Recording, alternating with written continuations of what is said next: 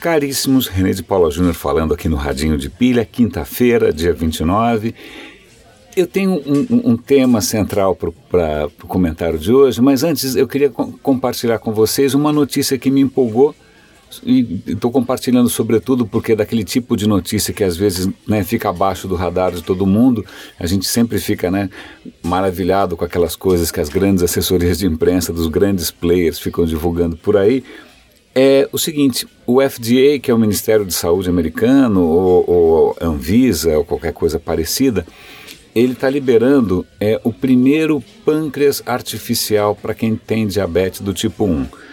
Né? Eu não sei o que, que você imagina quando, quando eu falo pâncreas artificial, mas na verdade parece um iPodzinho, é um, é um aparelhinho portátil é, que tem um sensor que fica medindo o tempo todo, ou sei lá, intervalos regulares, a, como é que está a sua, a sua glicose, e aí ele vai automaticamente injetando a dose correta de insulina.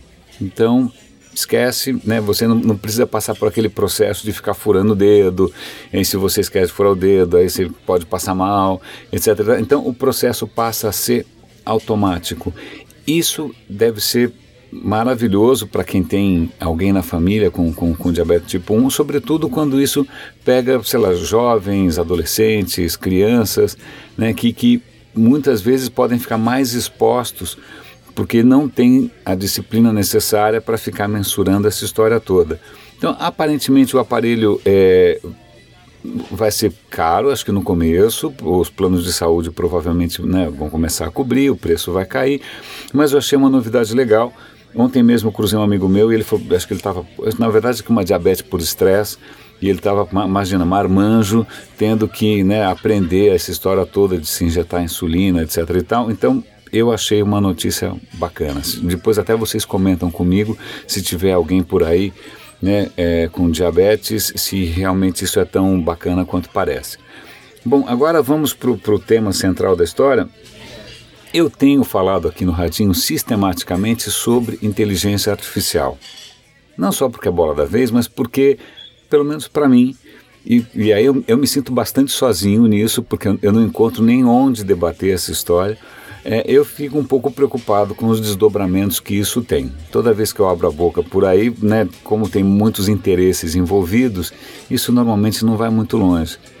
E para minha alegria, né, até a página 3, mas para minha alegria, é, saiu hoje uma notícia que os gigantes né, da tecnologia, e eu estou incluindo aí Google, Facebook, Amazon, Microsoft, IBM, eles estão criando uma liga, né, uma parceria é, é, para inteligência artificial para garantir que a inteligência artificial sirva para o bem da humanidade. Então eles querem criar guias, querem criar protocolos, querem criar discussões, querem criar debates para garantir uma série de coisas. Que seja tudo transparente, para que nunca faça mal a ninguém, para que tem lá uma série de guidelines. Eu vou dar o link para dois artigos diferentes que tratam mais ou menos da mesma coisa em princípio parece louvável, né? Que bom que alguém está né? realmente tentando é, preparar um, um, sei lá, um framework, né? um, um, um quadro geral de, de orientações para inteligência artificial, mas ao mesmo tempo, e aí vem a minha preocupação, eu me pergunto, e o artigo também insinua isso de uma certa maneira, se isso também não é um movimento de, do que a gente chamaria de PR, né, de relações públicas, para tentar é, fazer um contraponto a várias vozes bastante é, é, vocais, né? Sei, ficou redundante. Há várias vozes bastante assertivas que estão colocando por aí os riscos da inteligência artificial. Né? Você pega o Elon Musk, que é o cara da Tesla, de, colocando a inteligência artificial como um dos grandes riscos para a humanidade. Você pega o Stephen Hawking, que é um físico absolutamente brilhante, também colocando por aí os grandes riscos da inteligência artificial.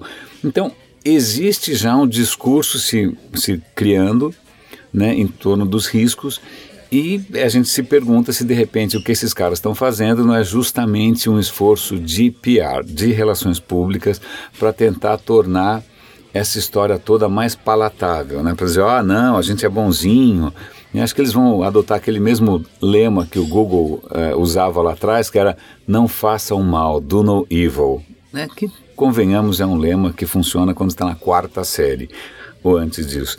Então, bom, legal por um lado, é, alimenta o debate, por outro lado também há interesses fortes em jogo, né? É, e aí eu achei, e na verdade não, não, é nem que eu achei, eu tenho que agradecer agora a inteligência artificial do Google. Por quê? Porque o Google Now já percebeu que eu me interesso pelo assunto e ele fica me sugerindo é, links que às vezes eu passaria um batido.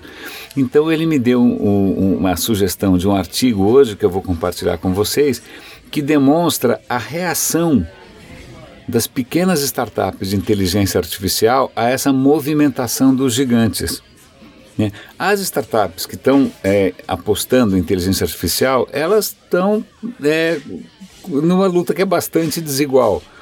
Porque qualquer, tanto a Amazon quanto a Microsoft quanto o Facebook, os caras têm estão sentados em cima de uma, um Himalaia, não é nem de uma montanha, de um Everest de informações. Então, eles já têm muitas informações, então eles já têm um poder, eles já têm um capital, né, em termos de informação, um capital colossal. Então, como é que você se contrapõe? Agora esses caras se juntam, como é que as startups vão ter alguma chance? Então, é isso, é interessante, vou dar link para esse, esse, essa notícia que é menorzinha, porque não tem uma assessoria de imprensa gigante, claro, Graças a Deus eu fui salvo pela própria inteligência artificial do Google.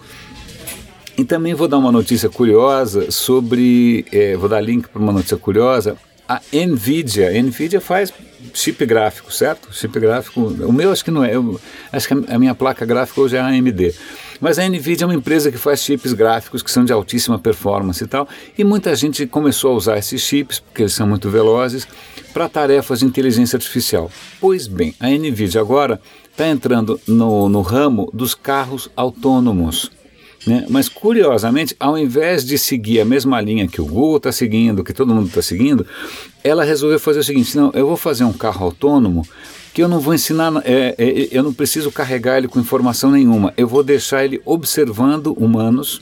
Ele vai ficar o tempo todo como se fosse lá, um passageiro, aprendendo como os humanos dirigem. O artigo não dá muitos detalhes, tá? Como isso aconteceu na prática. Só diz que, na verdade, a ideia da NVIDIA é aprender com humanos. E aí, uma hora você solta o carro e ele sai dirigindo sozinho. Aparentemente está funcionando bastante bem. Né? Mesmo o carro aprendeu a dirigir na Califórnia, aprendeu com humanos, mas se você coloca ele num outro lugar, acho que foi em New Jersey, sei lá onde que colocaram, que inclusive a sinalização é diferente, as regras são um pouco diferentes, e o carro andou bem.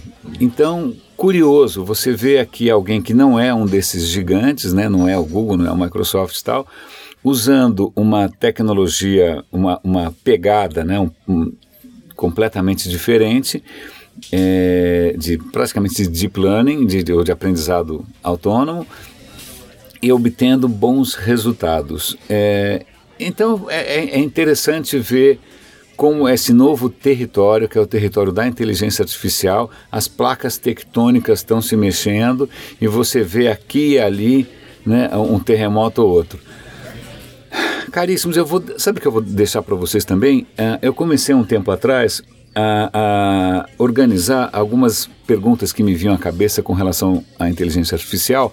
E eu ia começar um artigo chamado 10 perguntas sobre inteligência artificial. Eu me empolguei e escrevi 30. Aí eu sou um cara empolgado, continuei empolgado e toda semana eu fui acrescentando mais. Já são 50 e tantas, 55, eu nem sei mais quantas, são 56, não sei. Vocês dão uma olhada lá. Eu vou dar o link e eu não paro de aumentar e de atualizar essa, essa lista. Eu até fiz um PPT no SlideShare, tenho que atualizar o PPT porque ele, as perguntas não param de, de surgir. Deem uma olhada lá, acho que algumas perguntas são pertinentes. Aliás, hoje de manhã já pensei em mais duas, vou acrescentar agora. Espero que vocês gostem, tá? Compartilhem, não custa nada. René de Paula Júnior falando, grande abraço, bom dia para vocês e até amanhã aqui no Radinho de Pilha.